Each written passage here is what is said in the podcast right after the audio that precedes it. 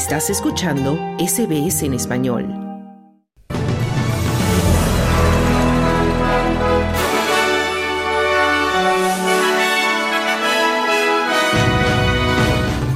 Masivos cortes de electricidad en Victoria debido a tormentas despierta críticas al plan de energía.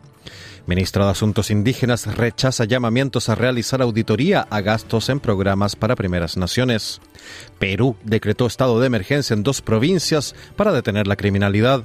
Estos son los titulares del miércoles 14 de febrero de 2024.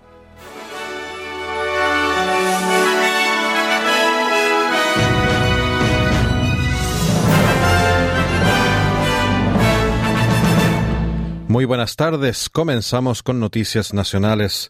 Cientos de miles de hogares y empresas de Victoria están sin electricidad después de que violentas tormentas arrasaran el estado, derribando tendidos eléctricos tras un día de temperaturas abrasadoras. Los suburbios del este y sureste de Melbourne, como Waverley, Waverley, Burnwood East, Vermont South y Bentley, se llevaron la peor parte de los daños.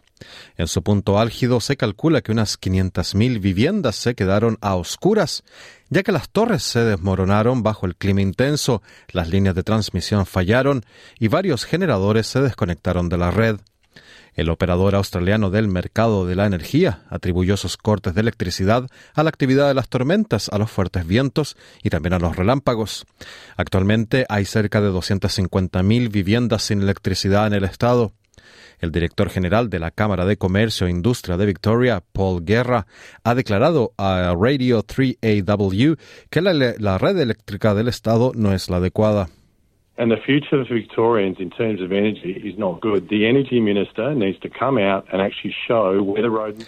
El futuro energético de los habitantes de Victoria no es bueno. El ministro de Energía tiene que salir y mostrar realmente dónde está la hoja de ruta para visitar a todos los habitantes del estado, ya sea una empresa o un ciudadano. Tener la confianza de que no vamos a enfrentarnos a esto nuevamente, decía Guerra. Por otra parte, los equipos de emergencia están evaluando el alcance de los daños materiales causados por los voraces incendios forestales en las regiones occidental y central de Victoria, mientras tres incendios siguen ardiendo fuera de control. En las zonas de Mount Stapleton y Belfield y dentro del Parque Nacional de Grampians, la amenaza inmediata ha disminuido después de que se aconsejara a los residentes que buscaran refugio ayer martes por la tarde. En Pomonal, cinco bomberos resultaron heridos leves después de que su camión de bomberos fuera devorado por las llamas. El jefe de la autoridad de bomberos del país, Jason Hevernan, dijo a la ABC que el incendio de Belfield es el objetivo principal de los equipos de bomberos.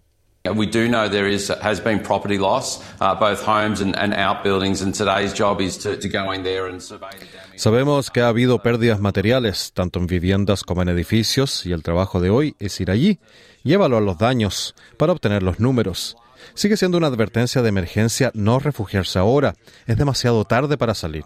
Y que es en gran parte esto impulsado por una situación de incendio y también de una situación muy peligrosa con los árboles. Obviamente todavía hay algunas alas moderadas por ahí. Es muy peligroso para cualquier persona estar en y alrededor de esa zona. Así que siendo, sigue siendo un nivel de alerta de emergencia y los equipos siguen ahí hasta cuando se necesiten para luchar contra el fuego, decía Bell de los bomberos. El fuego ya ha consumido más de 2.100 hectáreas. La ministra para los Asuntos de los Indígenas Australianos, Linda Burney, ha rechazado los llamamientos de la oposición federal para que se realice una auditoría del gasto en programas para las primeras naciones. La senadora Burney ha pedido un mayor esfuerzo bipartidista para abordar la desigualdad indígena después de que el último informe anual de Closing the Gap revelara que solo cuatro de 19 áreas clave se ajustaban a los objetivos previos. El líder de la oposición, Peter Dutton, aprovechó un discurso del Parlamento el martes 13 de febrero, después de que el primer ministro Anthony Albanese presentara el informe, para reiterar su petición de una auditoría de los programas indígenas. Pero la senadora Bernie ha dicho a la ABC que las peticiones de auditoría pretenden culpar a las organizaciones comunitarias indígenas de las conclusiones del informe. I don't think an audit is required. What's required is more effort and bipartisanship. No creo que sea necesaria una auditoría. Lo que hace falta es más esfuerzo y bipartidismo. Francamente, en todo el Parlamento y en todo el país para conseguir los resultados, decía la senadora Bernie. El primer ministro Anthony Albanese, que calificó de inexcusables las conclusiones del informe, ha anunciado varias iniciativas nuevas, entre ellas un comisionado para los niños de las primeras naciones, un programa de empleo y mejoras de la red Wi-Fi para zonas remotas, así como información en tiempo real sobre las muertes bajo custodia. El líder de la oposición, Peter Dutton, ha pedido a Barnaby Joyce que se tome un permiso personal después de que fuera filmado la semana pasada, tirado en el suelo junto a una maceta murmurando obscenidades. El líder de los Nationals del partido de Barnaby Joyce, David Littleproud, ha declarado al canal 7 que si Joyce deseaba tomarse un tiempo libre, contaría con su apoyo. Obviously, this wasn't normal behaviour, and Barnaby's embarrassed himself and his family. Uh, and while he's clearly articulated some of the Obviamente, este no ha sido un comportamiento normal. Barnaby se ha avergonzado a sí mismo y a su familia. Mientras que él ha articulado claramente algunas de las cuestiones subyacentes y las circunstancias, hay otras circunstancias también que no voy a decir por, su, por no romper su confianza. Voy a ser muy claro con él que, en primer lugar, mi responsabilidad es sobre su bienestar y que se quería tomarse algún tiempo fuera para asegurarse de que pueda hacer frente a todas estas cuestiones y volver al nivel que esperamos, entonces sería totalmente apoyado, decía Little Proud. Una investigación ha descubierto que la detención prolongada de mujeres refugiadas y solicitantes de asilo en centros de inmigración australianos aumenta su vulnerabilidad a la violencia, agravando su trauma. Un estudio reciente que analiza los datos de los informes del Defensor del Pueblo de la Commonwealth sobre 252 mujeres entre 2003 y 2017 pone de relieve las condiciones de inseguridad de estos centros de detención. La investigación, cuya autora es la criminóloga Lorena Rivas de la Universidad de Griffith, concluye que la detención de larga duración aumenta significativamente la probabilidad de sufrir abusos, agresiones y otras formas degradantes de violencia, tanto para los hombres como para las mujeres detenidos.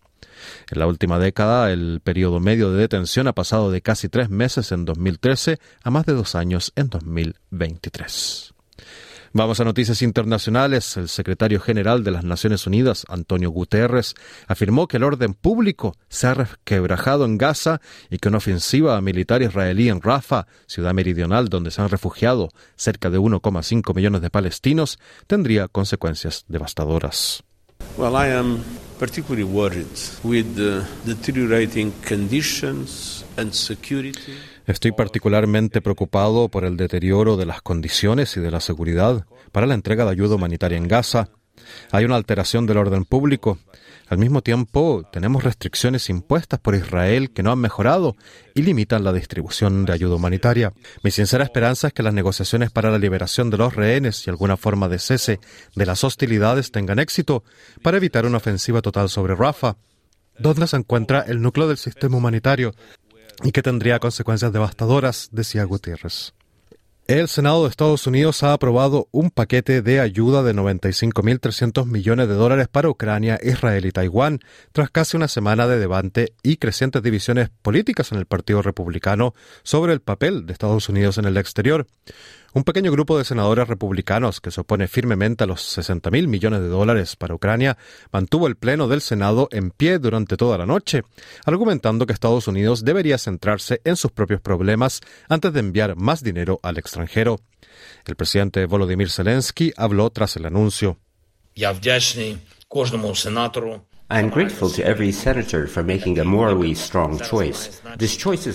Agradezco a todos los senadores que hayan tomado una decisión moralmente firme. Esta elección es importante no solo para Ucrania, sino para todas las naciones, cuya independencia es objetivo de ataques rusos, ahora o en el futuro. Ataques previstos para los próximos años, decía el presidente de Ucrania, Volodymyr Zelensky. En noticias de Latinoamérica, Perú decretó estado de emergencia a dos provincias de la región de la Libertad, autorizando a las Fuerzas Armadas a intervenir junto a la policía ante el auge de bandas internacionales dedicadas a la extorsión y a la minería ilegal. La medida que se decretó el lunes 12 de febrero se extenderá por 60 días e involucra notablemente a Trujillo, tercera ciudad del país, y eje industrial del norte peruano, así como también a la provincia de Patás, donde las mafias de oro ilegal actúan impunemente. El gobierno justificó la decisión alegando que hay una creciente ola de violencia vinculada a organizaciones criminales y a la minería ilegal, según el primer ministro Alberto Tarola. En Trujillo y en Patás se ordenó suspender la atención en locales comerciales, eventos sociales y espectáculos entre la medianoche y las 4 de la mañana, hasta controlar en forma definitiva la ola de delincuencia. Las autoridades denunciaron que las bandas organizadas se dedican al sicariato, extorsiones y cometen actos de terror contra la policía. Según las autoridades del crimen organizado, ha cambiado sustancialmente en los últimos años en Perú tras la crisis migratoria en Venezuela, el tráfico de armas de fuego y la presencia de bandas como el Tren de Aragua.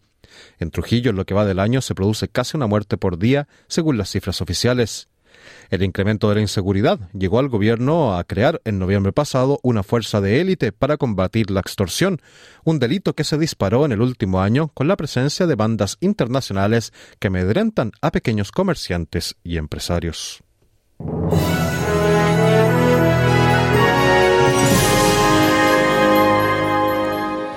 Y en el informe del tiempo, Perth estará soleado durante toda la jornada con 37 grados de máxima. Adelaide parcialmente nublado con 24 grados de calor. Melbourne igualmente parcialmente nublado con, 19 grados de máxima. Hobart estará parcialmente nublado con una máxima de 20 grados. Canberra tendrá algunas precipitaciones y posible tormenta con 28 grados de máxima. Sydney por su parte tendrá lluvias y posible tormenta con una máxima de 30 grados. Brisbane estará parcialmente nublado con una máxima de 31 grados y Darwin tendrá fuertes lluvias y posible tormenta con una máxima de 31 grados. Este fue el boletín de noticias del miércoles 14 de febrero de 2024, pero no te vayas porque de inmediato viene tu programa de SBS Audio, Australia en Español, con mucha más información. Mañana a la una, otro informe noticioso. Muy buenas tardes.